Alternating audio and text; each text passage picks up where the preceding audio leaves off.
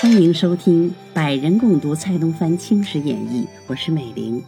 今天为您播讲的是喜马拉雅 A 加主播繁星素履，他有健康领域的官方认证，他爱好唱歌诵读，热心公益，乐于助人。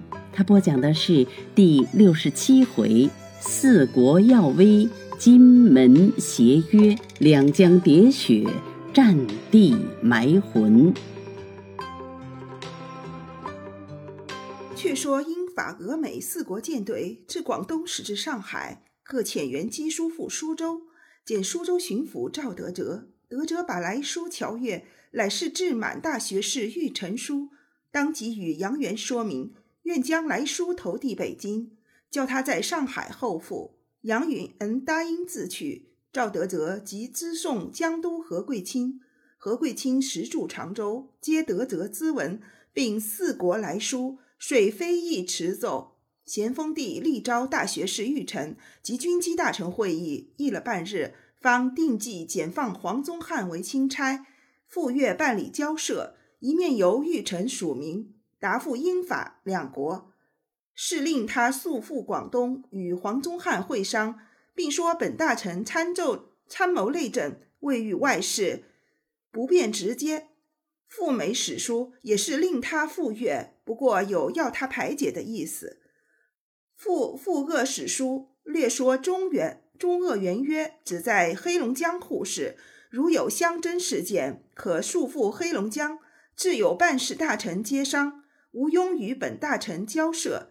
这等复书仍仍商江都何贵卿转转交，偏者英使额尔金、法使葛罗不肯照行。仍牵率俄美两使向天津进发。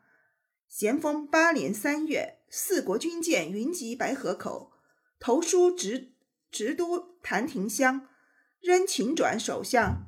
廷香是照例奏文，诏令户部侍郎崇伦、内阁学士沃尔昆泰持赴天津，会同直都，召会各国使臣，约期开议。不意英法两使复称钦差非中国首相，不便合议，决辞拒绝。外人得不进步，原是较快，然亦由中国自招。指俄美两使算是接见，相与往来，只不过是空言敷衍，毫无效果。这位谭志台恰格外巴结，拆了五遍，驾着小船引导洋人进出。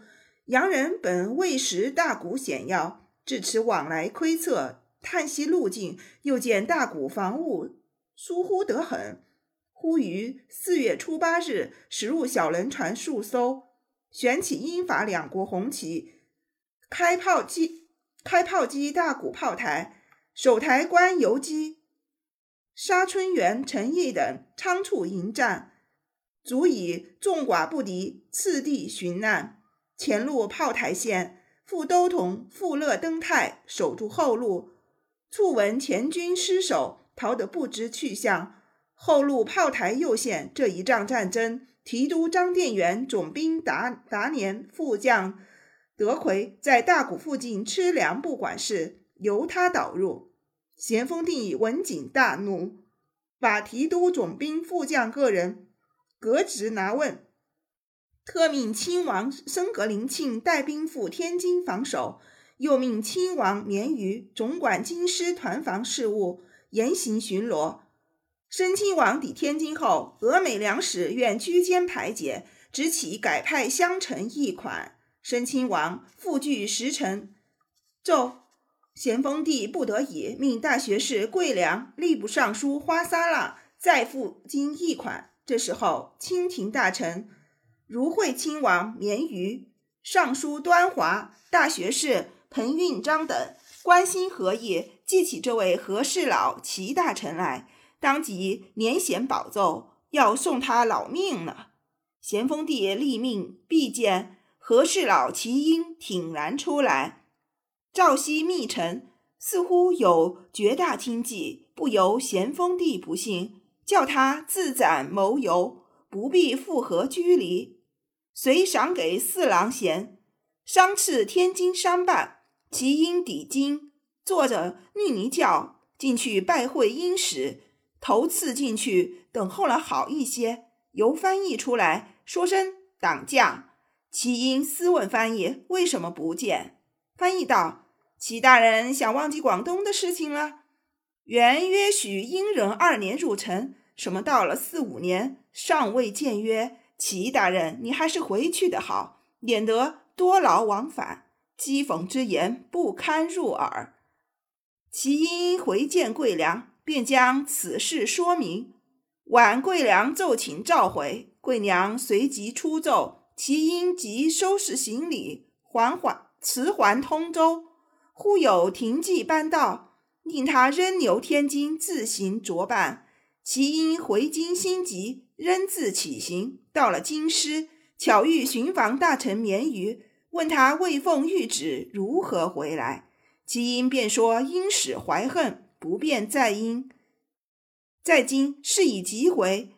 绵于恐作保举失察罪，即上本参合。咸丰帝本不悦其因，皆阅此奏。便降旨诘责，说他离差最小，伪过最大，有负委任，赐令自尽。可怜这位和事佬，白发苍颜，还不得善终，这也是甘心误国的报应。外交官听着，谁知齐英虽死，衣帛恰传出不少。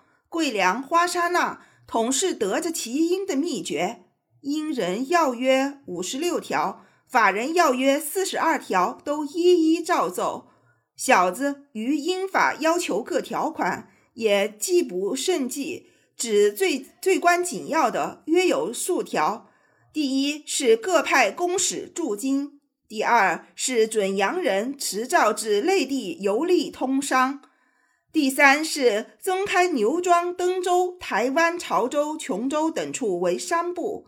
第四是长江一带自汉口至海滨，由由外人选择三口，以便往来通货。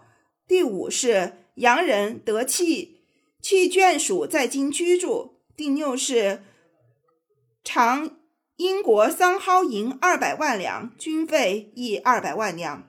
法国减半奏折一上，廷臣鼓噪，都主张驳斥，你一本，我一本。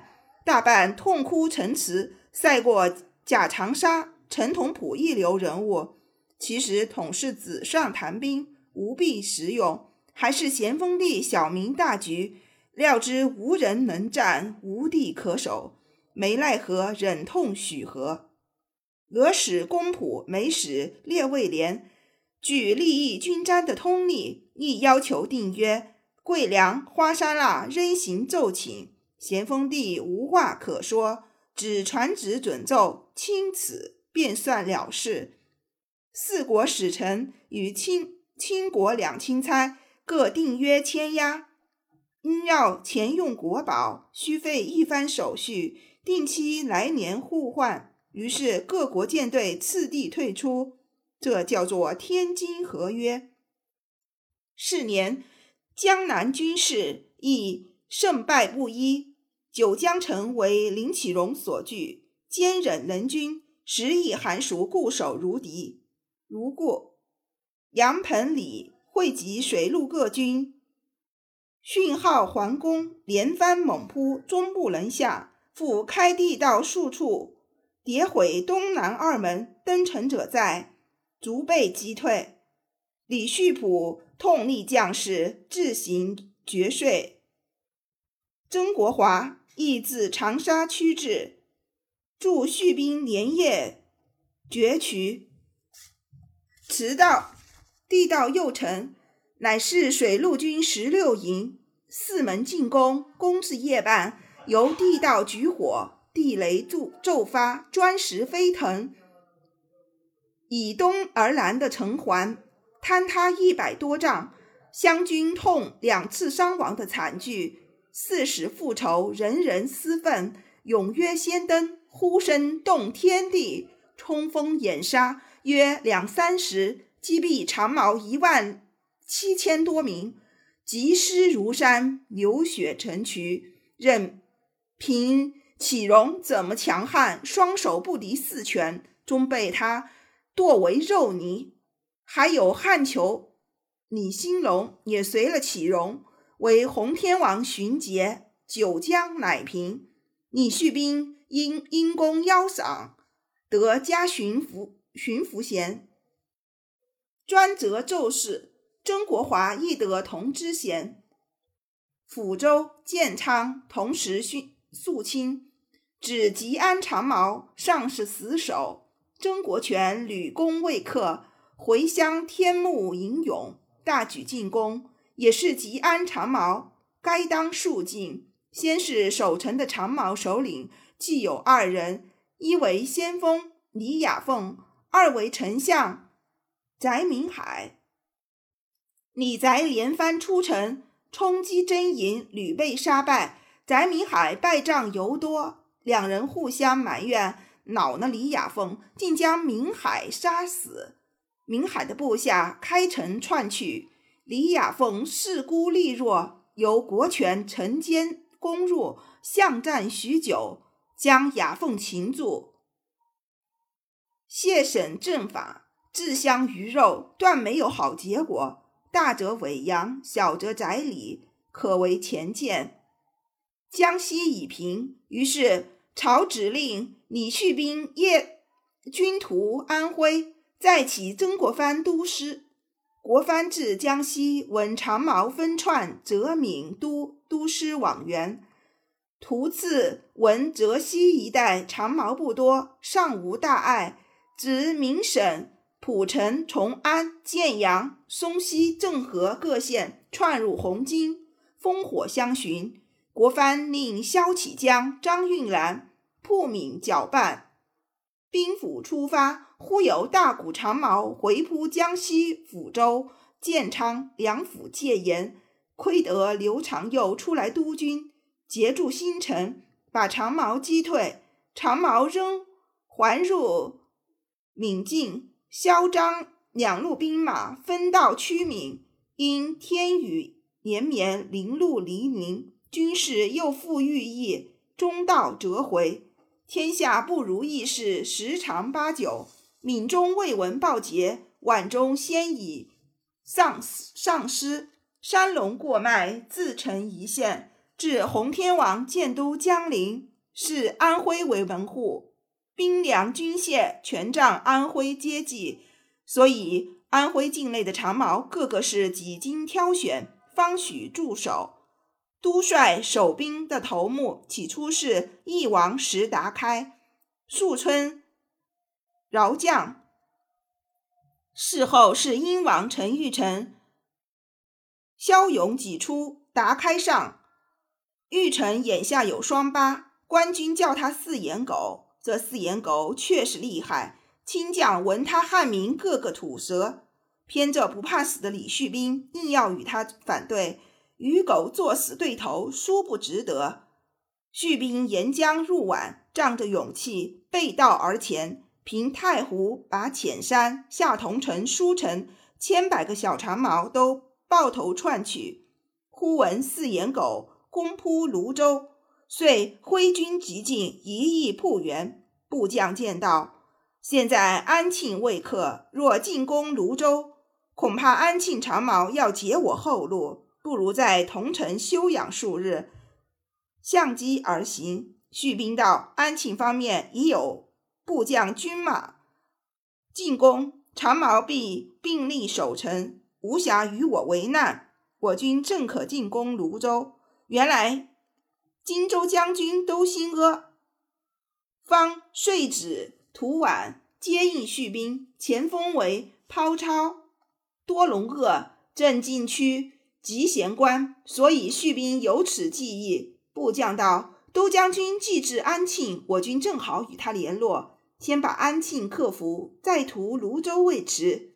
续兵瞠目道：救急如救火，泸州危急万分，安能不救？倘泸州一线狗贼回援安庆，连都将军都站立不住，我军在此何为？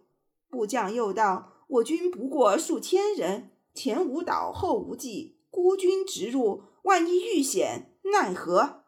叙兵道：“这可发书湖北，请兵援便是。”当下写了一书，遣人持送，命派兵驻守书同各城，减了精锐，星夜前驰，直抵三河镇。这镇系宁皖交通的要道，距泸州只五十里。长毛还主大臣后屯兵马，防守得非常严密。诸将又请叙兵择地驻营，等待援兵。续兵才驻。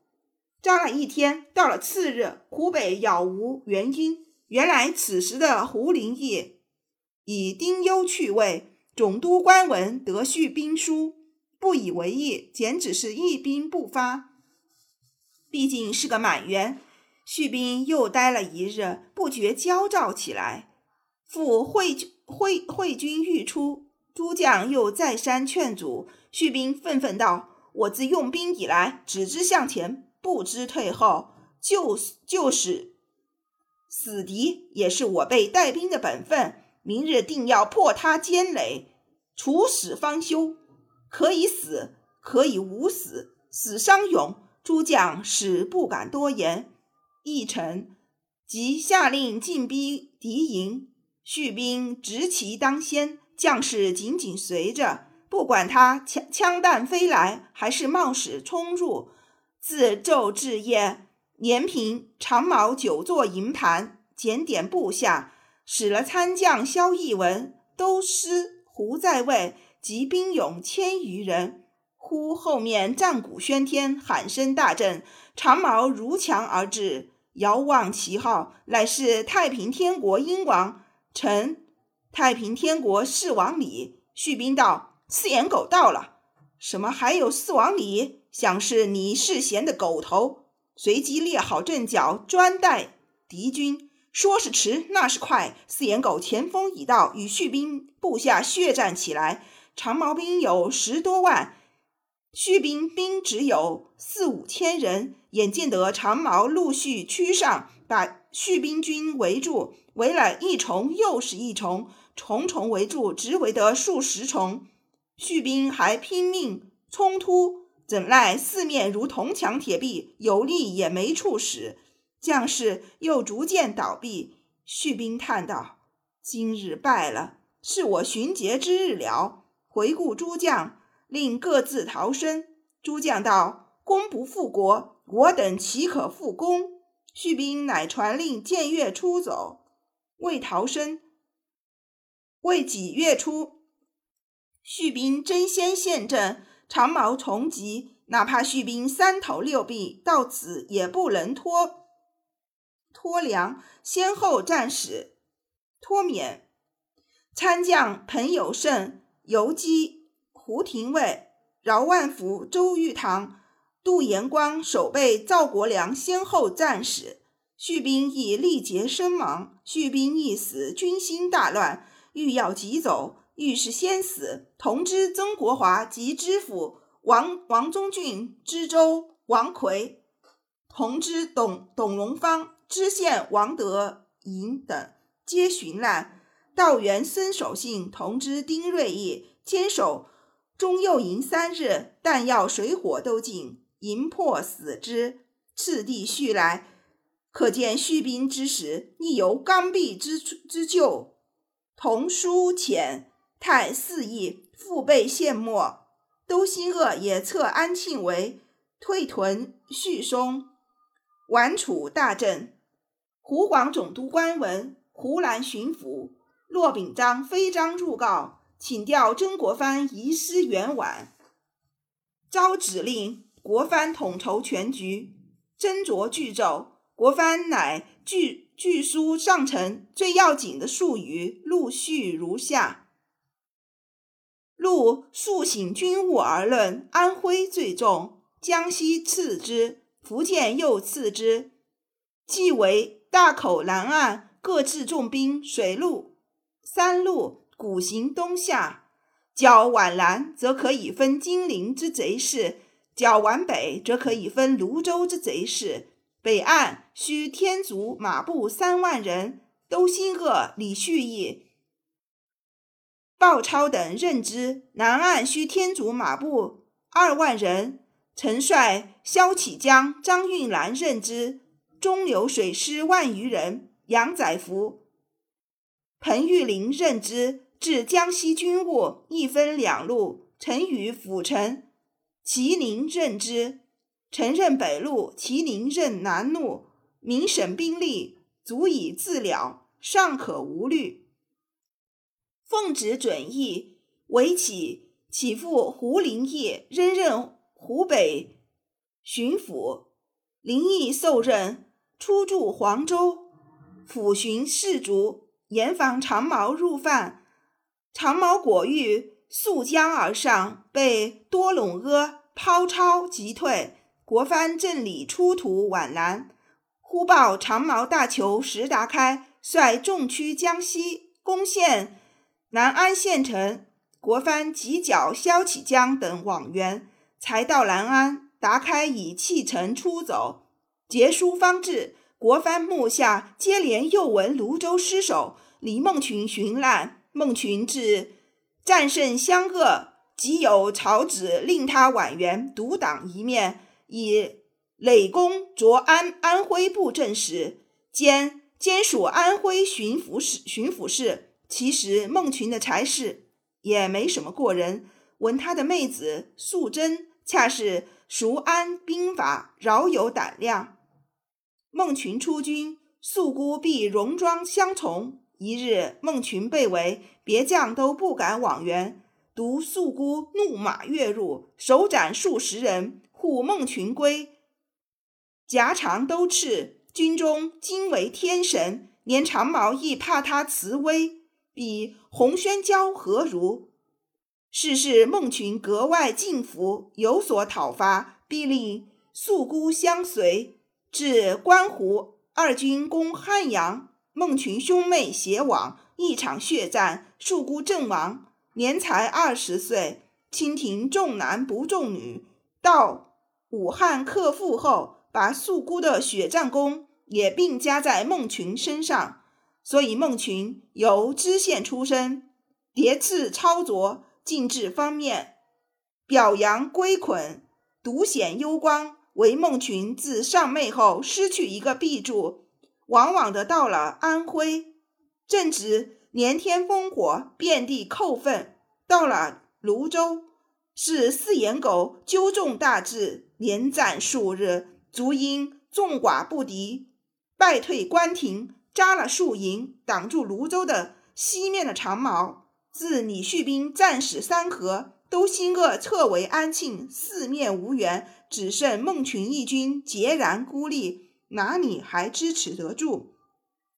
不到数日，泸州失守，长毛大鼓都来扑孟群营，副将邓钦、知县李梦镇两营先被攻破，纷纷溃散。长毛并力攻中营，从早起战到晚间，中营复现，孟群。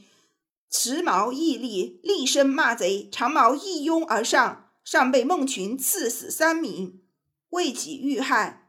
千种沈国泰密密获惨遗骸，使得归帐。国藩闻此凶蒿，悲他父子寻节，格外伤心。谁知还有一妹。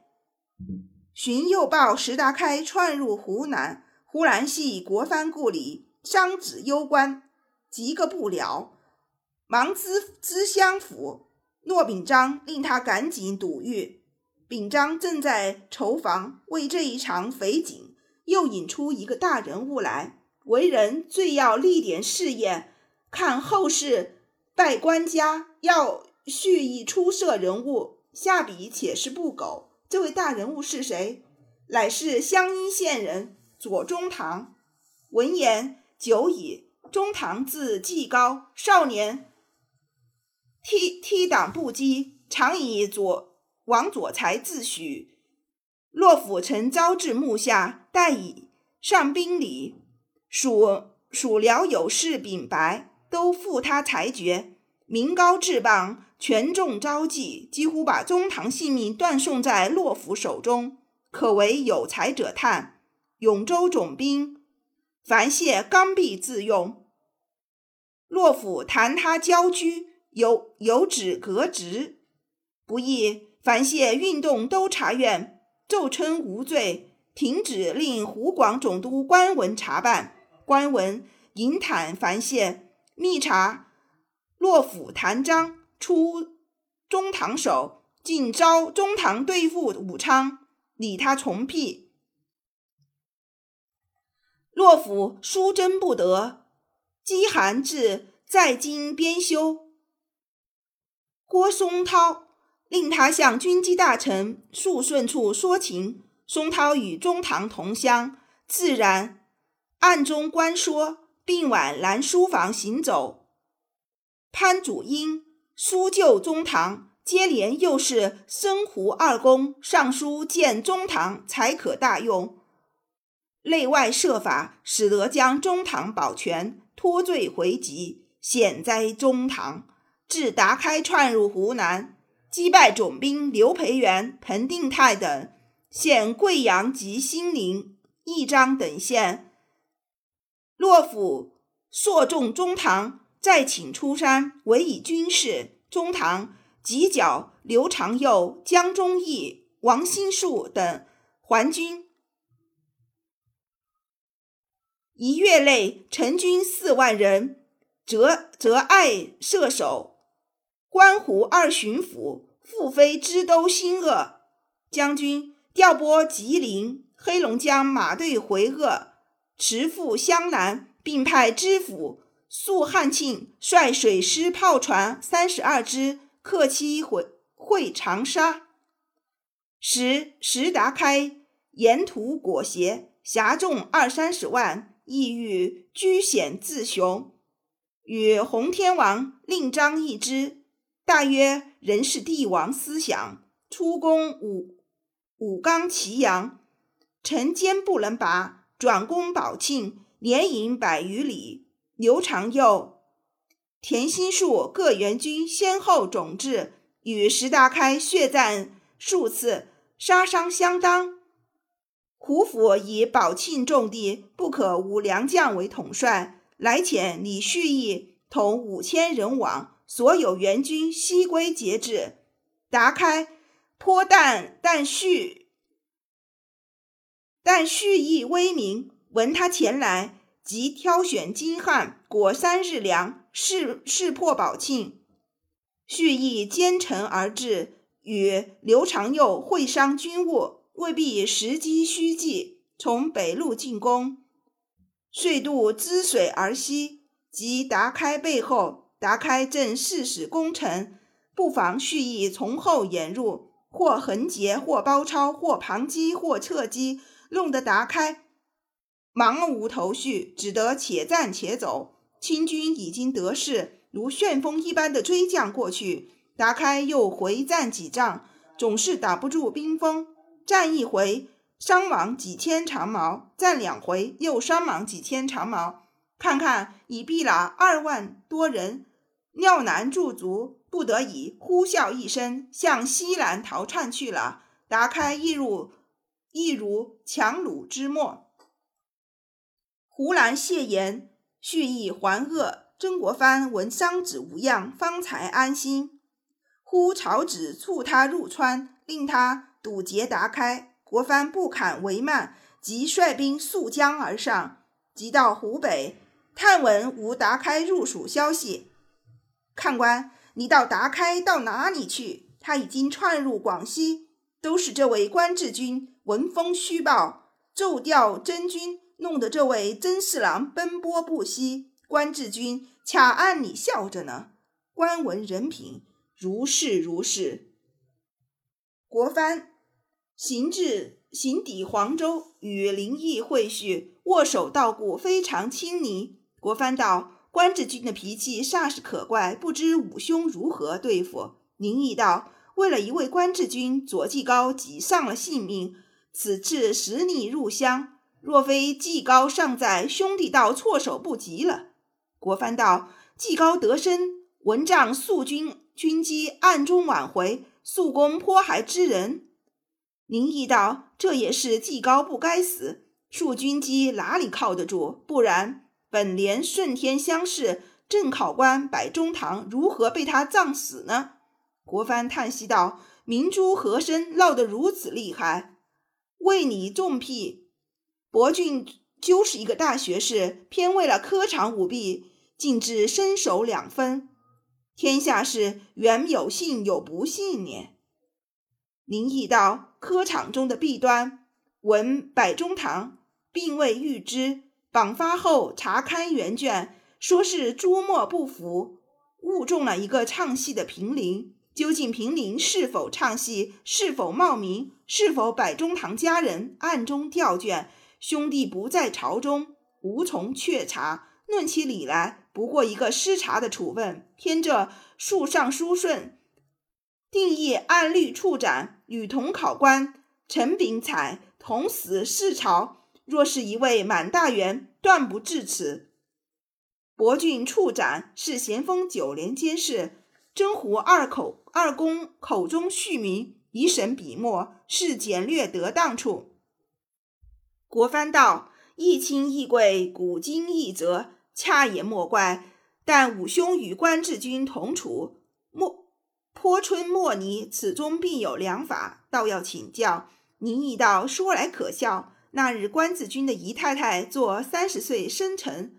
分拣请客，师道等都不愿往获，我为时局计，不得不例外通融，附和都元。师道们见我前往，也不好不去，乐得关志军喜笑颜开，要与我约为兄弟。次日，他的姨太太亲来谢布，拜我母亲为义女。从此以后，遇着军国大事，总算成他协心，协力同心。狄公，你想可笑不可笑么？毕竟胡公有才。国藩道：“这是往此直寻的办法，我也要照样一学，到武昌去走一遭。”林毅道：“狄公，你去做什么？”国藩道：“我现在绝技图晚，恐怕关志军同我作对，几句咒语又要我忙着。”林毅闻言不禁失笑。国藩道：“长安徽长毛厉害得很。”我若亡脚，须兄须助我。林毅道：“这个不劳嘱咐，同为朝廷办事，可以相助，无不尽力。”国藩告别，进趋武昌，与关文议论往事，格外谦恭。关文亦格外敬礼，自是国藩不虑牵牵斥，由湖北还区宿松去了。平伯交欢，即是此意。小子曾有诗道：“满人当道汉人亲，汉满由来事不平。毕竟通儒才识广，好从权变立功名。”国藩去后，林毅亦移驻阴山，协同安徽，将来总有一番战仗。小子下回表明。